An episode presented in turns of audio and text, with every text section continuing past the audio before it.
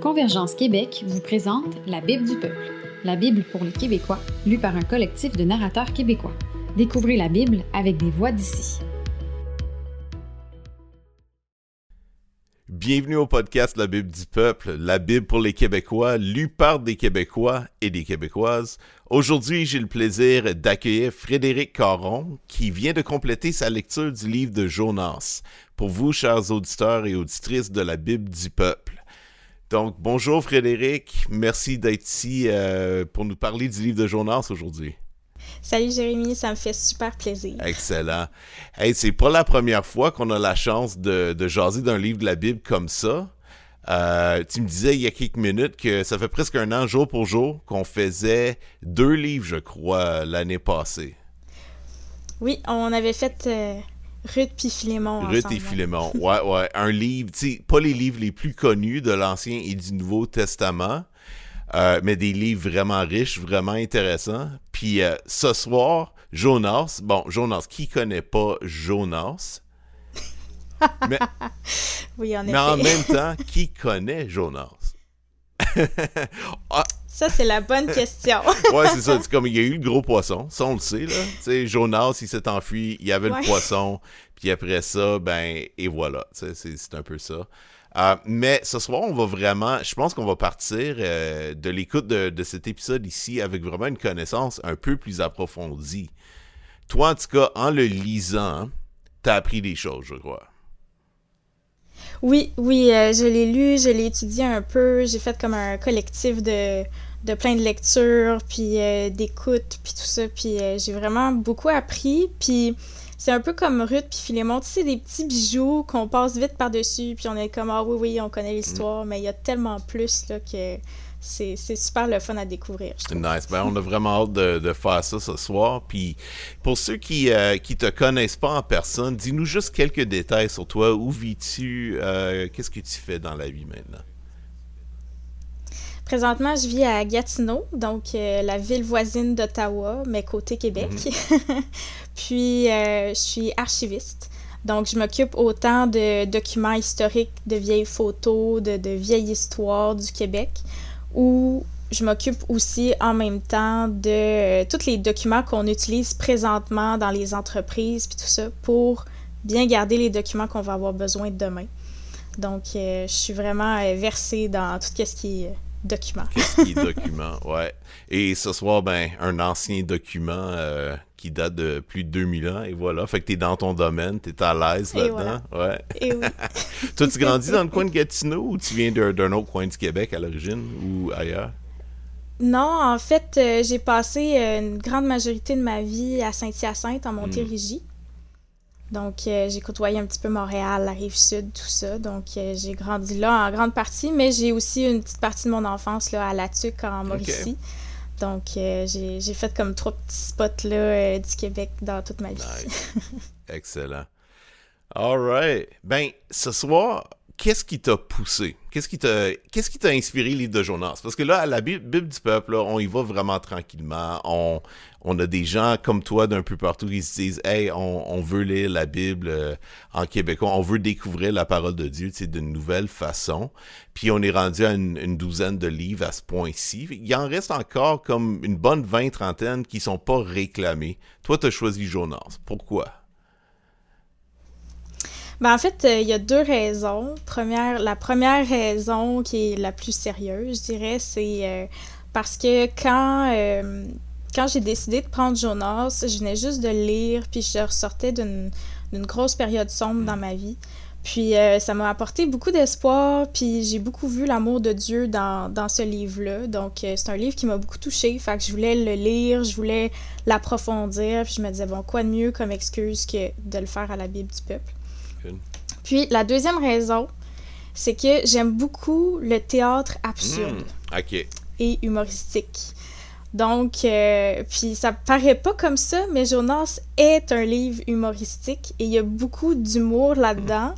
Puis c'est de l'humour qui est utilisé pour qu'on puisse s'observer. C'est comme une critique de la société, mais qui passe dans le rire, fait que c'est pas si pire. Hmm. Donc, euh, ça m'a vraiment, quand j'ai catché que c'était un livre humoristique, j'étais comme, ah, c'est bien trop cool, je veux faire ouais, ça. Ouais. Donc, c'est les deux raisons principales. Nice! Ok, là, je suis déjà intrigué, là, vraiment. Alright. Wow, ok, très intéressant comme, comme motif. J'ai hâte d'entendre ce que tu as découvert. Um, fait que ce soir, on va faire un petit peu différemment des, autres entrevues, mais dans le fond, on va juste passer un peu plus de temps et te laisser passer à travers les thèmes principaux, vraiment, que les choses que tu as découvertes en étudiant, euh, puis en partageant un peu ce que tu as appris sur le livre de Jonas dans la dernière année. Euh, parce que je crois que tu as eu l'occasion de quand même en, en parler puis de partager avec des gens de ton encourage, peut-être ton église ou...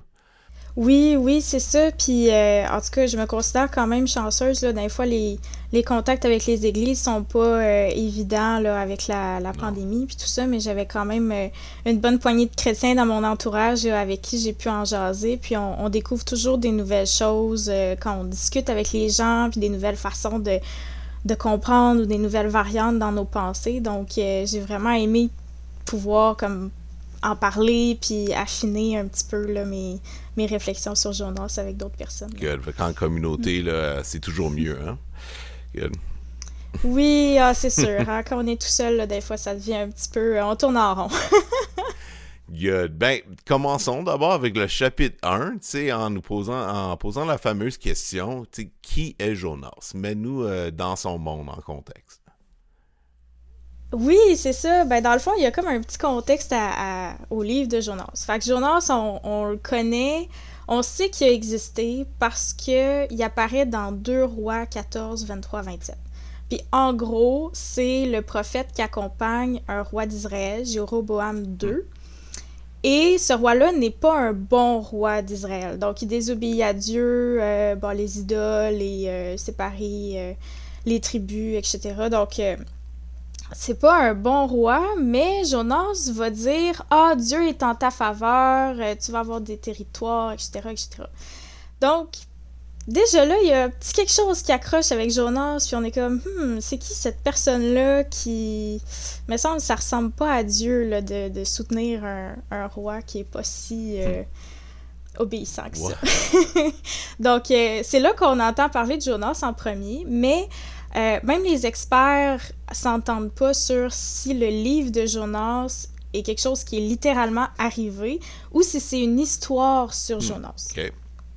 Mais un sens ou l'autre, ce qu'on apprend dans Jonas, ça s'applique quand même. Donc, c'est ça qui est merveilleux. Hmm. Mais euh, c'est ça. Alors, euh, ah oui, il faut parler de Ninive puis de la Syrie aussi, parce que hmm. c'est majeur dans l'histoire. Même si, quand on parle de Jonas, on se souvient du poisson, ça, on va y revenir, là, mais Ninive, c'est très important dans l'histoire. Donc, Ninive, c'est la capitale de la Syrie, c'est la, la, ville la plus importante au monde à cette époque-là. Et la Syrie a, un très, très grand territoire qu'elle a gagné uniquement par force militaire et brutalité. Donc, c'est pas un c'est pas un pays le fun. Là. Tu rentres pas euh, là-dedans là, euh, de, façon euh, super joyeuse. Là. Tu fais attention à ta sécurité. Et ils ont wipé, en bon français, 10 des tribus d'Israël. donc ça, c'était une des conséquences là, que Dieu avait données à son peuple pour leur désobéissance. Puis c'est la Syrie qui est arrivée et tout ça. Donc Jonas, ça se passe quand la Syrie est à son apogée, à son plus fort. Et ce qui est important de noter, c'est que la Syrie est à l'est d'Israël. J'y reviens. C'est bon, à l'est. Donc, chapitre 1. Ouais, c'est ça. Chapitre 1, est-ce que tu te souviens un petit peu ce qui se passe?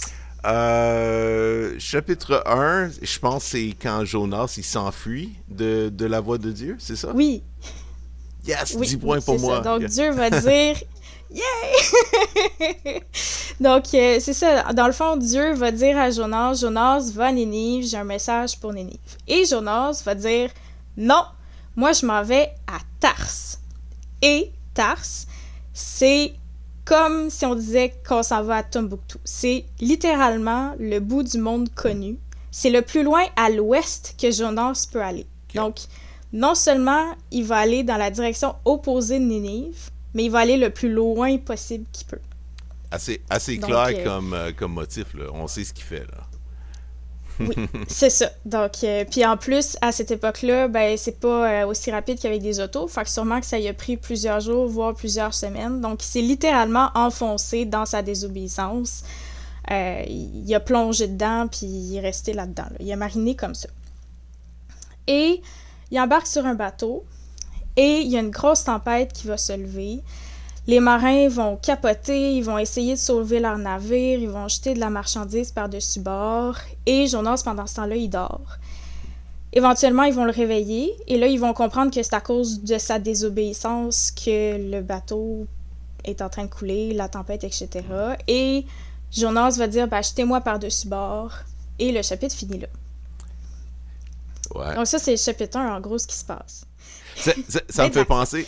Ouais, ça- et une fin comme ça, là, c'est comme une série, là, Netflix là, ou Apple TV, là, où vraiment, ça finit, pis t'es comme, regarde, je pensais pas binger à soir, mais là, que, veux-tu? Je dois continuer, là. Ouais. Oui, c'est vrai, c'est vrai. C'est un bon cliffhanger, Ouais, vraiment, là. Donc, euh, dans le fond, ce qu'on peut voir avec ce chapitre-là, c'est que même dans le vocabulaire, là, quand vous allez écouter le, le podcast, là, on, on dit clairement que Jonas descend au sud, il descend dans un bateau, puis il descend dans un sommeil profond. Puis ça, on peut prendre ça comme étant une figure de style qui représente qu'il s'enfonce littéralement de plus en plus dans son péché puis sa désobéissance. Et quand on fait ça, à un moment donné, je sais pas si ça t'est arrivé, en tout cas, Ça Péché, arriver à tout le non, monde. pas encore. on, on se... non, c'est ça. Non, mais t'enfoncer dedans vraiment profond, là. C'est qu'à un moment donné, on, on vit comme une déconnexion par rapport à Dieu. Et Jonas, c'est littéralement ça qu'il a, a vécu. Donc, il est devenu sur le mode autopilote.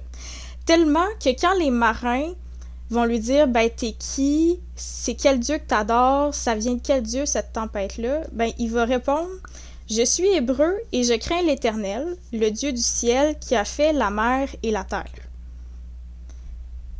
Si Jonas pensait réellement que Dieu contrôlait le ciel, la mer et la terre, pourquoi est-ce qu'il aurait fui en bateau? Pa- Parce qu'il aurait pu avoir un tremblement de terre aussi, puis je sais pas, une crevasse, puis il aurait pu s'enfoncer. Oui, oui, en effet. Sauf que, tu sais, c'est là aussi le, le côté drôle Ouais, et ironique de la chose. C'est que même les marins s'en rendent compte, puis sont comme, ben voyons, comment ça Ben t'as ouais. fait ça? C'est bien ridicule. C'est donc bien bizarre. Nous autres, on, Puis- on a toujours peur des dieux qui sont en colère, puis toi, tu viens nous mettre dans le trouble, là. Toi, là, là. Ben c'est ça, puis tu pensais fuir quel... tu pensais fuir un dieu qui contrôle la mer par la mer comme c'est pas logique là. Donc euh, puis c'est ça fait en s'enfonçant dans son péché, Jonas se, se, se déconnecte là, puis il fait juste comme blablater des paroles d'église qu'il a appris par Mm. cœur. Et euh, ça vient éclabousser aussi les marins parce que eux vont perdre la marchandise. Mm. Donc quand on s'enfonce dans le péché comme ça, on éclabousse les gens autour de nous, qu'ils soient chrétiens ou Mm. pas. Nos, nos actes ont quand même des conséquences.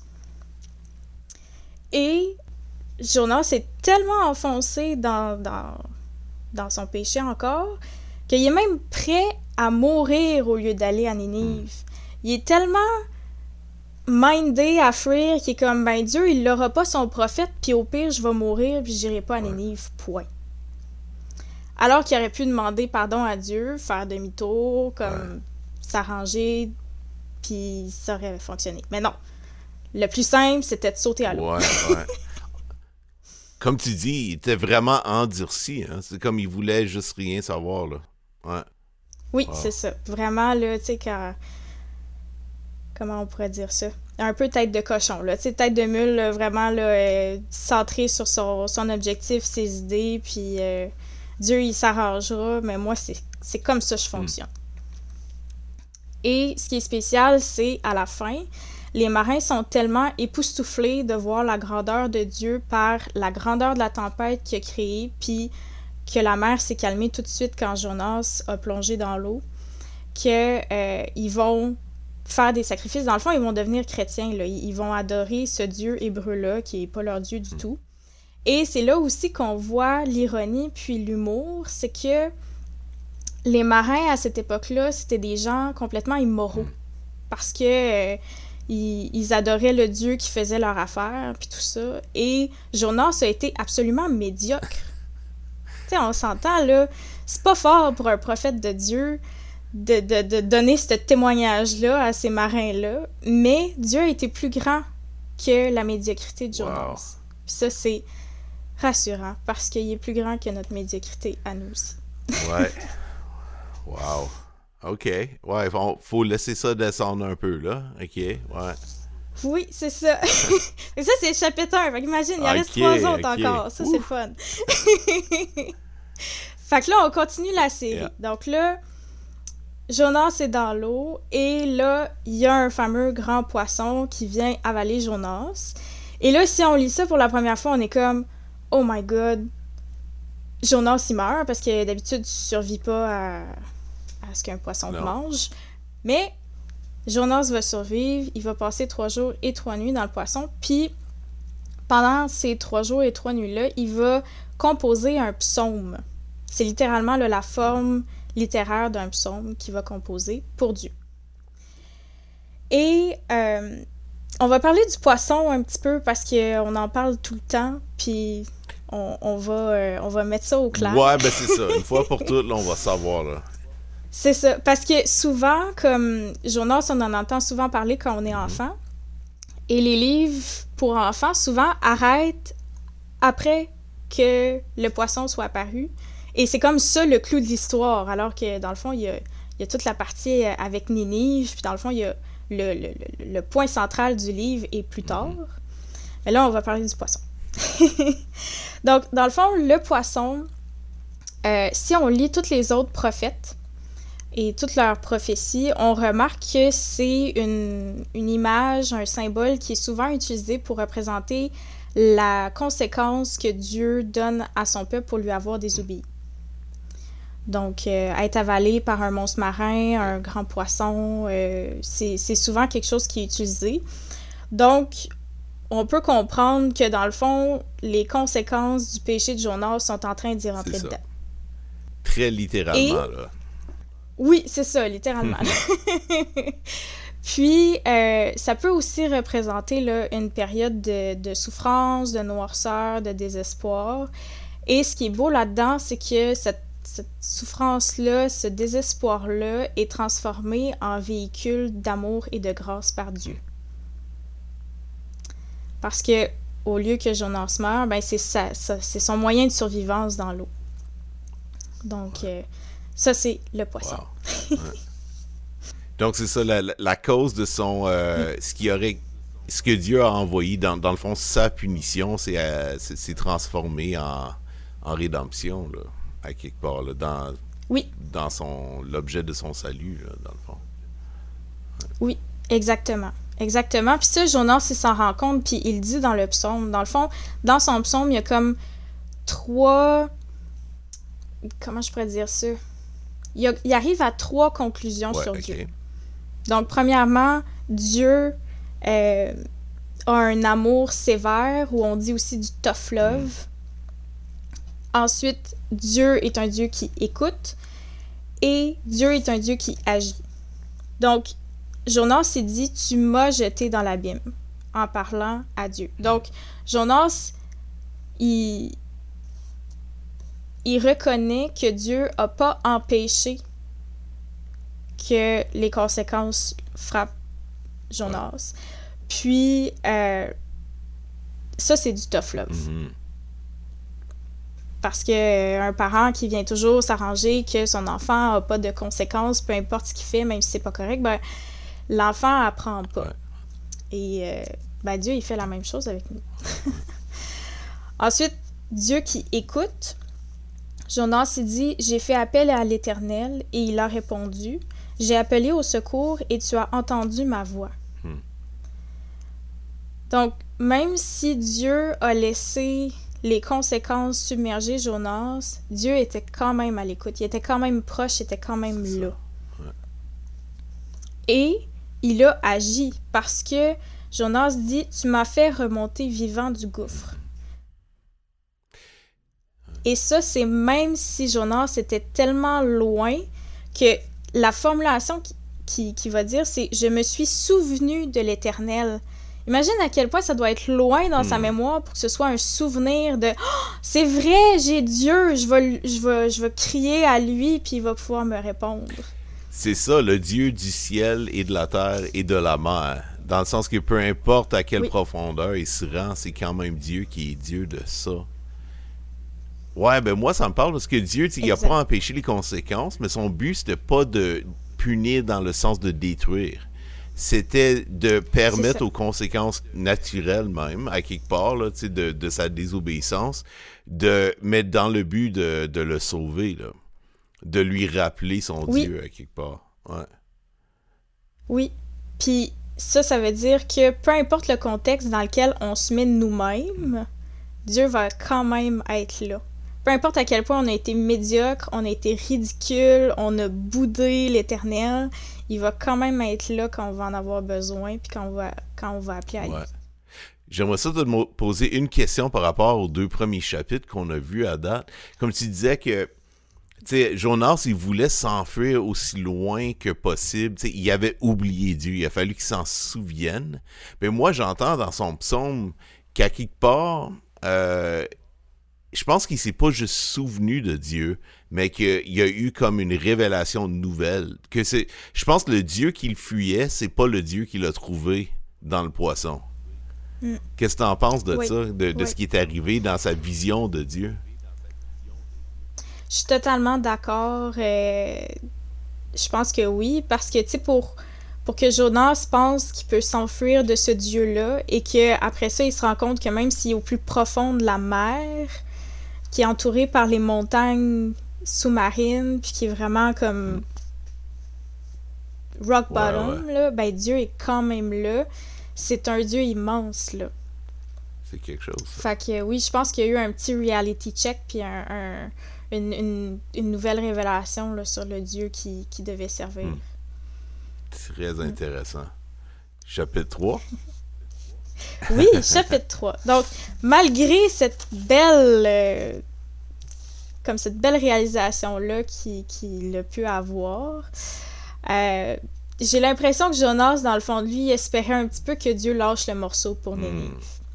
Mais Dieu pardonne à Jonas et Jonas est vomi littéralement par le poisson sur la terre ferme. Et là, Dieu va lui dire encore, Jonas, va à Nénive, j'ai un message pour Nénive. Et là, Jonas, il va à reculons parce que il s'est pogné dans son psaume, il a dit qu'il allait obéir à l'Éternel, peu importe ce qu'il allait lui demander. Donc, il est pogné pour le faire, mais il le fait à reculons. Et là, une fois qu'il arrive là, ça va être vraiment la loi du moindre effort. Donc, on apprend que Ninive, ça prend trois jours à traverser à la marche. Et Jonas va faire une journée. Mais non seulement il va faire une journée, mais il ressort de la ville à la fin de la journée. Fait que ça veut dire qu'il a pénétré juste un sixième Hmm. de la distance de la ville pour faire son message, qui est un message de cinq mots. Il dit Dans 40 jours, Nénive sera détruite. Puis, détruite selon la, la, la version, là, ça va changer un petit peu, mais en hébreu, c'est un mot qui veut dire chambouler. Hmm. Mais imagine, là, t'es un Assyrien, t'as jamais entendu parler du Dieu des Hébreux, t'as quelqu'un qui lâche ça, tu sais pas qu'est-ce que t'as fait de mal, tu sais pas de quel Dieu ça vient, comment faire pour te repentir, t'as absolument aucune idée. Et là, le roi va entendre parler de ce que Jonas est en train de faire et il va émettre un décret, comme de quoi que toute la ville, y compris les animaux, doivent se repentir, doivent jeûner, euh, porter des, sacs, s'asseoir dans la cendre, etc. Donc, Comment que c'est arrivé, là? Comment ça a marché, là, cette affaire-là? ben, c'est peut-être. ils- l'ont peut-être senti plus qu'autre chose. parce qu'ils devaient sentir le vomi de poisson encore, là. C'est peut-être ça qui est arrivé. Peut-être ça, ça leur a vraiment, comme, je sais pas, fait peur d'une façon vraiment profonde, là, je sais pas. Oh my god, hey, ça serait vraiment très drôle. En fait, moi, j'ai l'impression que c'est là l'ironie aussi qu'on voit dans, dans Jonas, c'est que tout le monde fait l'inverse de ce qu'il devrait Ben faire. Tu sais, le, le, le prophète qui est supposé comme être tout là pour son Dieu, qui fait sa mission à reculons, le roi qui est supposé être un des, des pires euh, rois les plus cruels ça. ever, ouais. va tout de suite se repentir, et même les animaux se repentent. Quand même. C'est quelque chose. Quand même. Quand même. Fait que peut-être pas tous les animaux vont au ciel. C'est juste ceux qui se repentent. Dans le sac, ils le sont.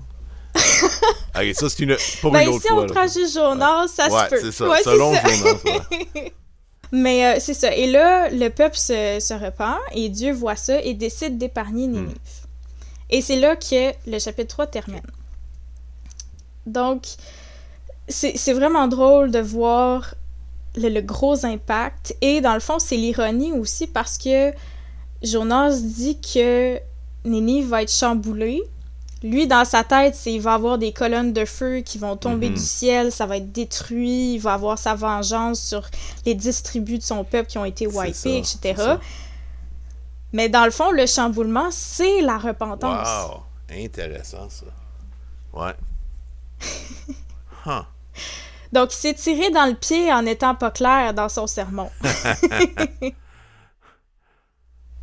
Wow. OK. Fait que ça, c'est le chapitre 3. Donc, en gros, là, c'est vraiment ça qui se passe. Et là, on arrive au chapitre 4. Et là, c'est le clou, pas du spectacle, mais de l'histoire. C'est vraiment le, le clou de la série. Et en gros, ce qui se passe, c'est que là, Jonas, il comprend que Dieu a pardonné aux Assyriens. Et là, il est vraiment pas content. Et euh, il est tellement pas content qu'il va dire à Dieu, je préfère mourir. Et là, Dieu va lui demander, ben là, Jonas, tu, sais, tu, tu, as-tu raison là, de t'irriter comme ça? Jonas répond pas, il sort de la ville, puis là, il s'assoit pour observer la ville, puis il se dit, peut-être, peut-être qu'ils vont revenir sur leur décision, puis qu'ils vont regretter de s'être repentis, puis là, Dieu va pouvoir, comme, euh, faire venir le, feu du ciel, etc.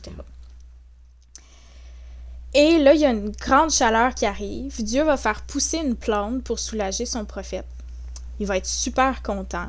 Durant la nuit, la plante va mourir. Et là, Jonas, le lendemain matin, il est encore là à Dieu. Il fait tellement chaud. Il est comme Seigneur, tue-moi, je veux pas vivre.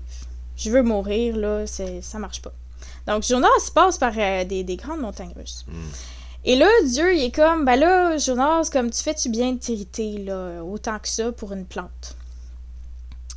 Et Jonas lui dit, je fais bien de m'irriter jusqu'à la mort. Donc, euh, Jonas, il est bien, bien têtu, là. On le voit, là, c'est quelque chose qui revient souvent, là. C'est son, c'est son personnage. Et Dieu va dire, bon, ok, là, il comprendra pas, là, fait que je vais, je vais lui dire très clairement ce qui se passe. Et dans le fond, Dieu va faire comme un, un comparatif là, avec la plante et les, les gens de Ninive en disant ben là, tu as eu pitié d'une plante que tu t'es pas occupée, qui a duré une journée, puis moi, j'aurais pas pitié d'une immense ville avec tellement d'êtres humains et tous les animaux que ça inclut.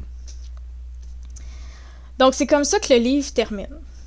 Et euh, ce qui est spécial, c'est que quand Jonas est fâché après Dieu, dans les premiers versets, euh, il y a un dialogue avec Dieu et il dit Je savais que tu es un Dieu de grâce et de compassion, lent à la colère et riche en bonté, et qui regrette le mal que tu envoies. Et ça, c'est une citation d'Exode 34, 6, où ce que Dieu dit ses propres attributs, où ce que Dieu se décrit.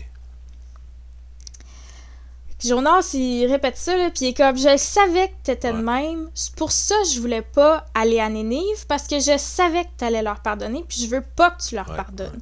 Parce que c'est mes ennemis, puis ils nous ont fait du Mhm. tort. Et ça, là, c'est... OK. Donc, la question à la fin, c'est un peu pourquoi est-ce que Dieu devrait pas démontrer autant d'amour à nos ennemis qu'il nous en a donné à nous? Hmm. Parce qu'on aime beaucoup dire qu'on adore un Dieu d'amour et que notre Dieu nous fait justice auprès de nos ennemis. Ce qui est vrai. Sauf que Dieu, il y a de l'amour envers tout le monde, puis il y a de la justice envers tout le monde. Donc Dieu nous aime, nous, comme on sait qu'il nous aime, mais il aime aussi nos ennemis comme il nous aime, nous, de la même façon.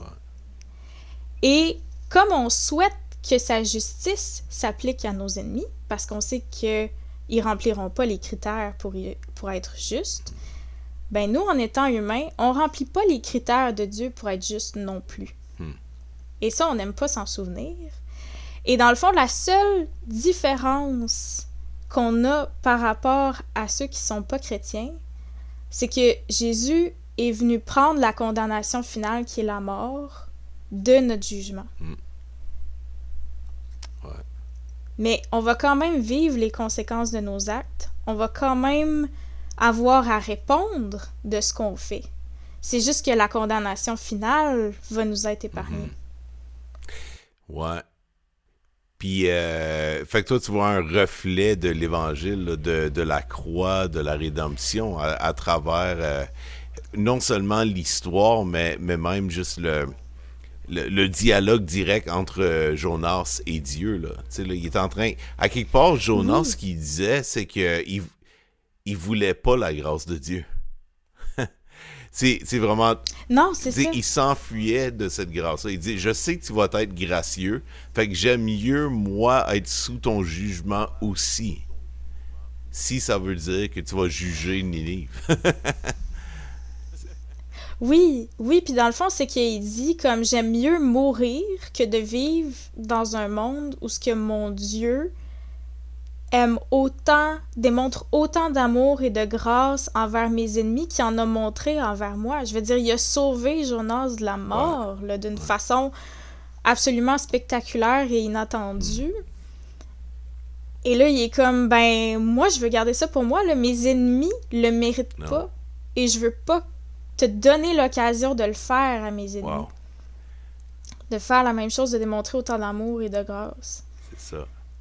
C'est fort, C'est très fort. Ouais, c'est très fort. Comme dans le sens, on peut trouver tellement d'applications, je crois, pour, euh, pour aujourd'hui. Je veux dire, on... les gens, tout autant que par le passé, ils aiment se justifier, je pense. On, on, aime ça, se sentir euh, mieux que les autres, plus juste, plus sage, plus. Euh, peut-être sécuritaire. Il y a toutes sortes de débats aujourd'hui qui font que les gens euh, qui pensent pas comme nous, on, a vraiment tendance à, les condamner rapidement, n'est-ce pas?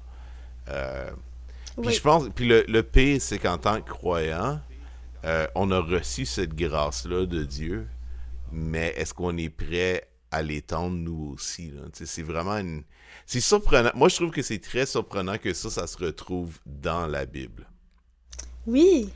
oui. Il y a tellement de gens qui perçoivent la chrétienté, puis à juste raison, à juste titre parfois, parce que des fois on est comme ça, là, euh, des gens qui jugent là, très critiques, très sévères, mais pourtant Dieu se démontre euh, même prêt à dire euh, je te laisserai pas là, être je te laisserai pas prouver que, que, je manque de grâce ou quelque chose comme ça. Je vais te poursuivre même si tu me fuis. C'est comme, puis je te laisserai pas te donner cet exemple-là. Moi, je veux faire grâce et il n'y a, rien qui va m'empêcher de le faire. Là, um, Oui, exactement. Dieu se plie pas à nos critères, à nous, sur qu'est-ce qui est la justice ou qu'est-ce qu'il devrait faire. Il, il, est vrai à sa nature. Mm. qui s'est appliqué à nous et qui s'applique aux autres aussi. Là. Wow. Mm. C'est très intéressant. Qu'est-ce qui est arrivé quand on a parlé euh, avec d'autres gens? Est-ce que. quel a été leur takeaway, leur. Euh, la révélation majeure là, que tu as eu ou, qu'ils ou elles auront eu? Là? Ben, je pense que. Euh, je pense que les deux, les deux plus grosses leçons qui, qui sont ressorties, autant pour moi que pour les autres, c'est premièrement à quel point Dieu est patient envers hmm. nous. Parce que je veux dire, là, on a tout un, on a tous un Jonas quelque part au fond de nous là, qui boude ou qui, qui, qui se traîne les pieds parce qu'il veut pas faire ce que Dieu lui demande, qui a son propre agenda, euh, ou qui est dans une grande noirceur puis une grande terreur, puis qui essaye de se souvenir de l'éternel. Puis Dieu est tellement patient. Je veux dire, il aurait pu prendre n'importe qui d'autre comme prophète, puis dire, OK, ben Jonas, arrange-toi. Puis non, il a poursuivi Jonas au point que Jonas n'ait plus aucun recours sauf l'Éternel. Puis ça, c'est. C'est vraiment spécial de voir que, OK, on a un Dieu qui est prêt à aller jusque-là pour nous atteindre, nous. C'est beaucoup d'amour. Et le, la deuxième chose qui ressort le plus, c'est justement le, le, fait que... Euh, comment je pourrais dire ça? On est tellement boqué dans nos idées, puis Dieu est tellement plus grand que ça, avec, avec son propre plan, avec ses propres valeurs, que on n'a pas raison de, de s'opposer à ça comme Pourtant, on le fait, tu sais, comme Jonas, il est comme, ben regarde, Seigneur, là, j'aime mieux mourir, ça n'a pas mhm. d'allure ce que tu es en train de faire, là. Donc, euh, je pense que c'est les, deux plus grosses choses qui sont ressorties euh, autant dans mes discussions que moi dans mon cœur en, lisant ça puis en étudiant Jonas. Là. Ouais. Ouais, ouais. C'est très intéressant. Ouais, je pense le, le l'exhortation que moi j'entends, c'est de ne pas laisser rien devenir comme une, amertume ou un, obstacle trop fort pour que je sois prêt à recevoir la, grâce nécessaire pour faire grâce aux autres. Parce que c'est vrai, je veux dire, euh, qui sait si Jonas, sa propre famille, n'a pas été enlevée ou tuée par les Assyriens? Euh, si je me souviens bien, il vivait dans les, parmi les dix tribus du Nord, n'est-ce pas? C'était un, un prophète. Ouais, du, du nord réel. Fait que je veux dire, euh, le, peuple vers lequel Dieu l'envoyait, c'était ses ennemis, là. Les pires, pires ennemis. Puis euh, si ça, ça nous arrive, tu sais, des gens qui nous ont critiqués, qui nous ont rejetés, qui, qui nous ont démonisés, tu sais, là. Parce que je veux dire, on vit dans des temps tellement polarisés, là. Euh, il peut y mm. avoir des gens dans nos propres familles, dans nos vies, mais tu sais, juste aussi des groupes, tu sais, là, qu'on aime. Ben, eux autres, là, sont mauvais. Puis on veut vraiment les couper, là, les, les renvoyer du haut de la main, là, c'est fini. C'est trop, je veux rien savoir d'eux autres. Mais Dieu nous appelle à plus parce qu'il est plus. Tu sais, à quelque part, moi, c'est ça que j'entends. Wow. Oui, puis je pense que c'est important d'être d'être vraiment intentionnel dans nos paroles. Mm. Tu sais, Jonas, quand il fait juste comme blablater, c'est son, sa, description du, Dieu qui croit aux marins, puis euh, qui fait ça de façon automatique, là, c'est tellement important de s'arrêter puis d'être comme wow, quel, mot que je viens d'utiliser, quelle, quelle formulation que je viens d'utiliser, est-ce que est-ce que je sais vraiment ce que ça veut dire? Hmm.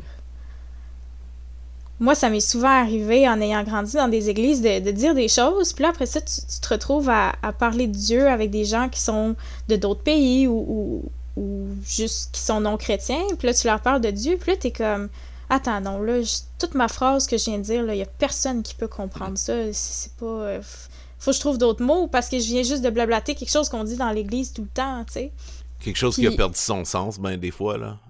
Exactement, c'est ça. Puis c'est aussi que Jonas, il est super sincère avec Dieu au chapitre 4 là, il est comme sérieux là, je le savais puis ça me tentais pas, puis je veux mourir, puis, puis c'est à ce moment-là que Dieu peut, lui démontrer des choses. C'est pas quand Jonas il boude puis qu'il fait les choses à moitié. Hmm. C'est pas à ce moment-là que Dieu est comme Ah, ben là, Jonas, tu sais, réaligne-toi, là, puis euh, fais ta job comme faut, fais-la au complet, puis. Non, non, c'est quand Jonas le confronte, puis lui dit vraiment Ben là, Dieu, moi, c'est ce que je dis, c'est mon opinion, puis ça s'arrête là. Puis c'est là que Dieu peut venir vraiment travailler. Puis euh, il y a des passages aussi dans le Nouveau Testament qui le disent. Puis je pense que Jonas, c'est un autre bel exemple de ça. Hmm. Donc, de dire les choses comme elles sont avec Dieu. Là. Oui. C'est de pas faire semblant. Il nous connaît de toute façon. On peut rien lui cacher.